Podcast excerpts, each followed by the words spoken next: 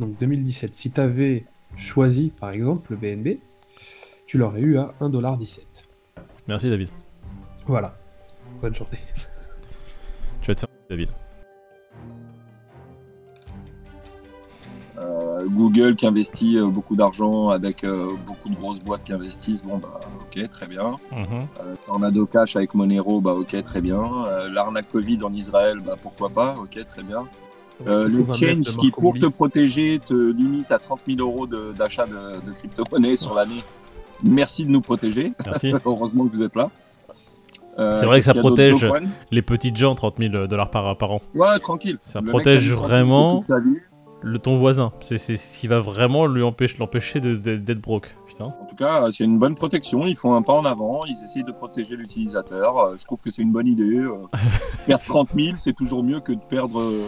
Ouais, 40 000. écoute, c'est pour protéger le code Canada moyen qui gagne 30 000 par an, donc euh, on, va lui- on va éviter qu'il puisse tout mettre pour qu'il puisse quand même payer son loyer. La police coréenne qui saisit des crypto-monnaies pour un ticket de trafic, ça va un peu les couilles. Euh, Non, la police coréenne, c'est pas elle qui a. La news, elle était pas mal, putain. Vous, vous balayez ça comme si c'était de la merde. La police coréenne, elle a saisi des crypto-monnaies sur un mec qui a pas payé ses amendes. Moi, je trouve ça une super news. Ça veut dire que les Coréens sont tellement vifs qu'un mec qui paye pas ses amendes, t'as pas de fiat, c'est pas grave. T'as des cryptos, on va les prendre. les mecs, J'avoue. ils ont pas le temps. T'as un chien, t'as une laisse, on prend ton chien. Allez hop. T'as des œufs dans le frigo Ouais, pas de déjeuner. Je peux te dire que Doug Kwan, quand il va se retrouver face à eux, ça va pas rigoler. Ah, d'ailleurs, Dukwon qui a, qui a fait un petit article. Dukwon qui apparemment va se rendre à nouveau en Corée du Sud. Alors, il nous a fait un petit, euh, un petit mea culpa en interview où il disait Bon, les gars, de toute façon, j'ai rien à voir dans l'histoire. C'est un peu les cons qui ont shorté l'UST euh, qui sont responsables du débâcle. Mais en même temps, on peut pas leur vouloir. C'est teubé. Ça, c'est le résumé de l'interview. Ouais, mais attention, hein. il se rend en Corée du Sud, mais escorté par 15 avocats. Il y va pas tout seul. La base Il s'est préparé. Il s'est Eh, préparé. ouais, le. Qui ne se déplace pas sans ses avocats? Attends, j'ai envie de te dire, aujourd'hui, on vit dans un monde quand même. euh, il a quand même annoncé dans l'interview qu'il ne pense pas avoir de problème judiciaire parce qu'il n'y a apparemment aucune procédure judiciaire à son encontre. Il n'y a rien, à part Interpol qui veut sa peau, les Anonymous, euh, la Corée. Bon, apparemment, il n'y a rien. Il y a 3 3,6 milliards qui sont dans les comptes, mais qu'on ne sait pas où ils sont et qui n'ont pas été déclarés, mais il n'y a rien. Donc lui, on lui dit, en gros, la Corée, elle est en train de faire comme ça. Il n'y a rien, il n'y a vraiment rien. Viens, viens nous voir, on va boire un café, on va discuter. Voilà. Et t'inquiète pas, il n'y a rien. Ouais, Bah, frérot, qu'il va passer la frontière, il va prendre une balayette, Ouais. il va rien comprendre. Il y a un autre truc que je voulais montrer qui était sur Twitter, qui était assez drôle. La réalité du monde crypto actuel. Le PDG de Celsius est libre et riche. Le PDG de Voyageur est libre et riche. Le PDG de la bourse canadienne Quadriga CX, fermé en 2019 après la disparition de 190 millions de dollars, est libre et riche. Dukwon est libre et riche. Par contre, le développeur de Tornado Cash est en prison. Ouais, mais vous êtes mauvaise langue, les gars. Tornado, ça a servi à blanchir des milliards. Je sais pas si vous vous rendez compte. Ça sert qu'à ça. Alors, euh, bon, à un moment donné, vous êtes mignons là, mais bon, Non, parce faut dire la vérité aussi. les mecs de Quadriga, etc., tu vois, sur leur plateforme, ils payaient leurs impôts, tu vois. Mais dès que t'as un truc qui peut empêcher les gens d'être anonymes et de peut-être pas payer leurs impôts, alors là, mon vieux, c'est crime de lèse-majesté. Qu'est-ce qu'ils ont fait les Israéliens, là? En gros, ils ont fait une arnaque à, euh, aux aides de l'État sur, euh, je te dis une connerie, euh, sur les aides qu'il y a eu pour le Covid et les droits au chômage, tu vois. Bref, les arnaques classiques euh, qu'il y a au quotidien. Sauf qu'apparemment, les fonds, ils les ont envoyés donc en Israël et que de- d'Israël, ils ont euh, converti ça en crypto. Et donc, t'as l'État qui a vu la magouille, si tu veux, et qui a prévenu l'État français. Leur schéma, il est toujours similaire, en fait. Cette arnaque-là au chômage ou je sais pas quoi, et après transférer ça en crypto, est-ce qu'il n'y a pas 2-3 ans, c'était pas un truc qui marchait nickel? Et tu vois, les gens, ils ont pris le réflexe de faire Ouais. ça euh, tranquille, tu vois. Peut-être qu'aujourd'hui, euh, à partir de Ouais, ça se trouve 2021, que c'était avec la, c'est devenu l'adoption, la routine. Ouais.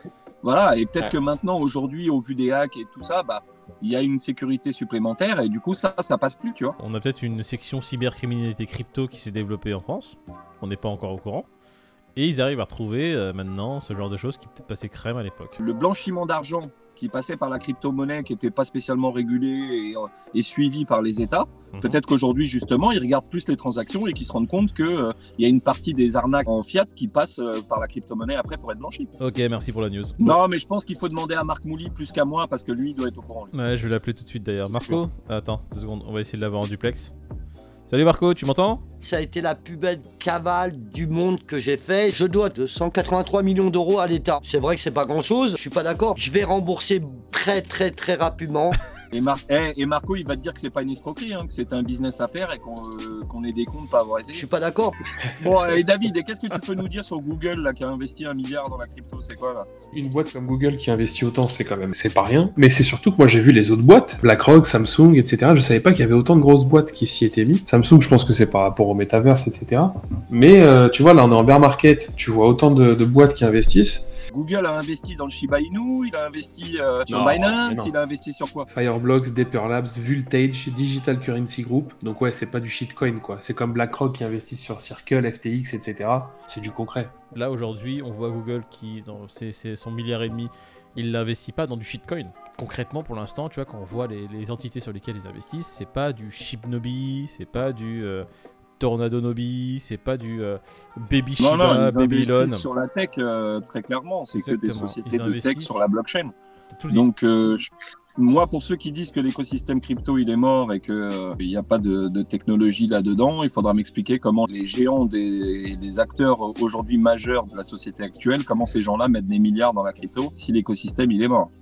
C'est que à un moment donné, c'est que ça doit bien être rentable quelque part ou que ça sera rentable quelque part. On investit pas. Savoir de quel œil, euh, de quel œil ils voient toute cette régulation un peu abusive, toutes ces grosses boîtes justement. Non, mais ils s'en foutent. Ils s'en foutent complètement. Eux, ils s'en foutent, ça ira dans le sens euh, que ça ira, mais eux, ils auront euh, leur pièce à gratter dans tous les cas. On regardera, on dira, euh, putain, t'as vu euh, Google, quand ils avaient investi un milliard dans, euh, dans Fireblock et, et Voltage, t'as vu aujourd'hui où ils en sont? Et on se dira, mais merde, on a eu l'info, on en a parlé sur la chaîne, Et on en a rien fait. et on en a rien fait.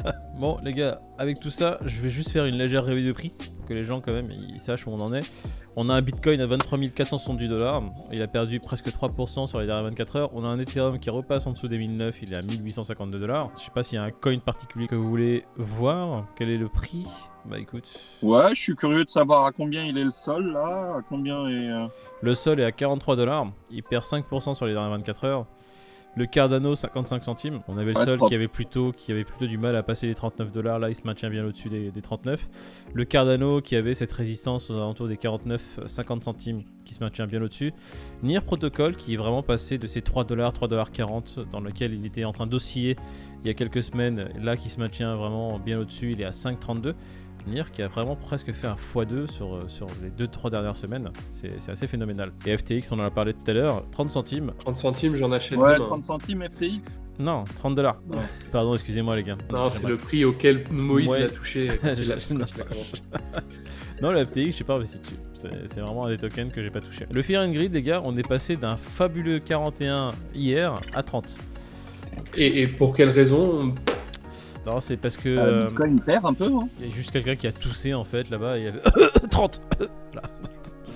C'est comme ça. C'est le thermomètre qui est mis dans le derge d'un type et qui, qui, tous les jours donne sa température. Bon les gars, aujourd'hui je suis à 30. Et on va regarder rapidement ce qui se passe un peu sur l'Ishimoku du Bitcoin. Ça doit être euh, en dessous du nuage, ou dans le nuage, ou peut-être au-dessus du nuage, ou... Alors attends, je vais te dire qu'est-ce qu'il a frotté. Euh, non, en fait on est toujours en dessous, comme on l'a dit, hein, de la MA200 Weekly. C'est vraiment la résistance qu'on n'arrive pas à péter. Le jour où on va péter cette MA200 Weekly, on va faire une clôture hebdo au-dessus.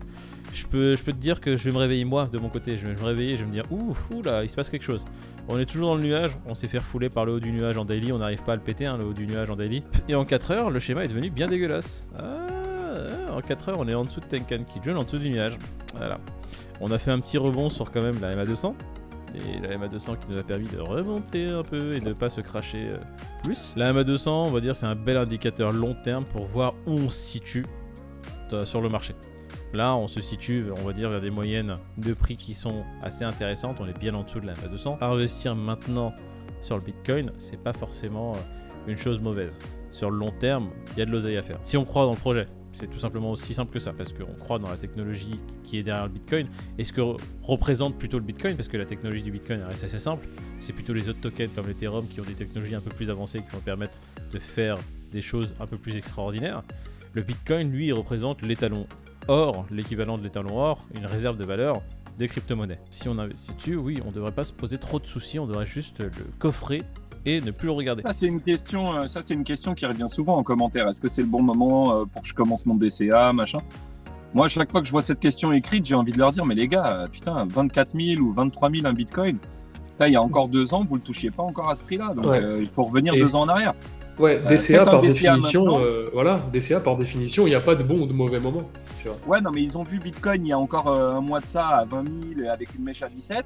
Du coup, acheter à 23 euh, en, en DCA, j'entends. hein. Hmm. Acheter du Bitcoin en DCA à 23, bah, euh, est-ce que c'est le bon moment? Oui, c'est le bon moment. Achète du Bitcoin à 23. Si jamais il tombe à 19, bah, t'en rachèteras. Et s'il monte à 25 et qu'il passe les 25 et qu'il remonte à 30, tu seras très content d'en avoir acheté à 23. En fait, la question, elle n'est pas de savoir est-ce que c'est le bon moment? Le bon moment, c'est tout le temps. Tu achètes en DCA. Moi, du DCA et du bon moment, euh, c'était juillet de l'année dernière quand il a touché les 30 000. J'en ai acheté en pagaille. C'était le bon moment. Et pourtant, aujourd'hui, il est à 23. Il faut vraiment comprendre que si vous investissez en DCA, tel qu'on le fait nous, euh, un Bitcoin à 23 000, oui, c'est intéressant de faire votre DCA en ce moment. Et maintenant, c'est juste euh, comprendre sa psychologie, pourquoi on est ici, qu'est-ce qu'on cherche à faire, est-ce que euh, c'est du profit rapide et un hold-up S'ils sont là pour faire, un, comme tu dis, un coup et prendre de l'argent, effectivement, acheter du Bitcoin à 23 000, euh, si c'est pour le revendre dans un mois et faire une culbute, oui, c'est pas sûr que le Bitcoin il aille au-dessus. Voilà, Donc là, posez-vous la question. Maintenant, j'entends par là la question DCA. Donc pour moi, quand tu fais du DCA, c'est pour euh, une vision ou un horizon long terme Ouais. ou minimum moyen terme. Donc c'est pas pour te dire dans un mois où sera le Bitcoin, est-ce que j'ai fait moins 30% ou est-ce que j'ai fait plus 30. Euh, si tu es sur un horizon de temps moyen ou long terme, et ben dans ces cas-là, acheter du Bitcoin à 23 000 pour, pour- à- en ayant comme optique d'attendre le prochain mouvement haussier du Bitcoin, mais mec, c'est que bénéfice. Moi, je sais que je suis en ordre automatique sur Binance, toutes les semaines, boum, et puis on Bah, c'est regarde pas plus mal, tu t'enlèves une prise de tête quelque part. De toute façon, de toute façon, en long terme, c'est ce qu'il faut faire. Il faut automatiser les choses. non Ça- le but Ouais, du long ouais, terme, c'est aussi ça c'est essayer d'avoir les choses les plus automatiques possibles pour que d'une, ta charge mentale elle diminue et que tu puisses utiliser ton énergie justement au quotidien pour faire d'autres opérations qui sont plus intéressantes, qui vont te rapporter du profit ailleurs. Après, il y en a d'autres. Moi, on m'a déjà posé la question de, de me dire si je fais un DCA euh, par semaine, quel est le meilleur jour de la semaine pour faire mon DCA Tu vois, euh, il y en a qui vont euh, pousser la réflexion jusque-là. Allez, Alors, tu fais ton moi- DCA moi- lundi. C'est pas, on n'est pas des conseillers financiers. hein. Tu veux faire un DCA Voilà, pour mais- essayer de trouver ça le plus bas possible. Tu le fais entre la, la nuit de lundi à mardi. Voilà, en pleine nuit, tu, la- tu lances ton DCA. Sur le long terme, hein, c'est les chiffres qui le Oui, montrent. après, Statistiquement, c'est là où il y a les prix les plus bas. Je te dis pas que euh, ça sera toujours le cas. Il y a certains lundis ou mardis où les prix vont péter. Mais statistiquement, si vraiment tu veux juste fermer les yeux, etc., tu auras le plus de chances d'avoir sur la semaine les prix les plus bas sur ces journées-là. Bon, On est d'accord. Messieurs, je- on va clôturer la vidéo là-dessus, sur ces belles paroles. Information, la semaine prochaine, c'est la semaine prochaine, Surfine? Ouais, Fin de semaine, je crois, ouais. Alors la semaine Ouais. prochaine, on va avoir un format sur la journée de jeudi, vendredi. bah, de toute façon, samedi, on, on fait jamais de vidéo, mais jeudi, vendredi, attendez-vous à un format totalement différent. On fera sûrement beaucoup de live Twitch. On sera au Surfing Bitcoin. Du coup, vous aurez du, du petit format vlog et du petit format suivi de Surfing Bitcoin de la part du Café du Coin directement sur place. J'aurais pas dit mieux. Donc, euh, si vous n'avez pas l'opportunité de, de pouvoir vous rendre à Biarritz Mhm. pour participer justement à cette conférence Bitcoin, bah nous on y sera. On fera pas mal de live comme vient de le dire Moïd. Et donc du coup, si vous avez des questions, des choses spécifiques sur lesquelles vous voulez qu'on parle ou qu'on aille se renseigner, n'hésitez pas à le, à le notifier en commentaire. N'hésitez pas à venir nous voir. Alors, si vous venez pendant un live et que vous voulez parler de votre projet, euh, assurez-vous d'avoir au moins une liasse de 50 000, dollars- 50 000 euros hein, entre les mains et mettez-la discrètement dans une de nos poches. On parlera de votre shitcoin avec grand plaisir et euh, on se fera un plaisir de- d'en dire du mal. À côté de la roulette au casino de Biarritz, Ah ouais, non mais ça déjà. n'hésitez pas. Si vous voyez un DGN en train de mettre euh, des, grosses, des grosses pêches sur une des couleurs, bah, bah, écoutez, ça sera sûrement nous. Si vous me voyez autour d'une table de poker, vous voulez me déranger en me donnant une liasse de 50 000 euros, euh, frérot, pas de problème. Comme vous l'avez compris, si vous venez avec une liasse de 50 000, vous serez très bien accueilli par le Café du Coin. Voilà. Voilà. Le minimum, c'est 50 000, les gars. Oui, en dessous de 50 En 000, tout euh, c'est pas la peine. si vous êtes sur place, en tout cas, venez nous voir. On sera content de, Avec grand plaisir. de vous rencontrer. Ouais, ce sera avec plaisir, les gars. De l'autre côté, on se retrouve demain matin, comme d'hab, les gars. Avec Ouais. plaisir, les gars. Allez, Ça. Passez une bonne journée. Très bonne journée à vous tous et à demain. Ciao. Salut l'équipe. team. À demain.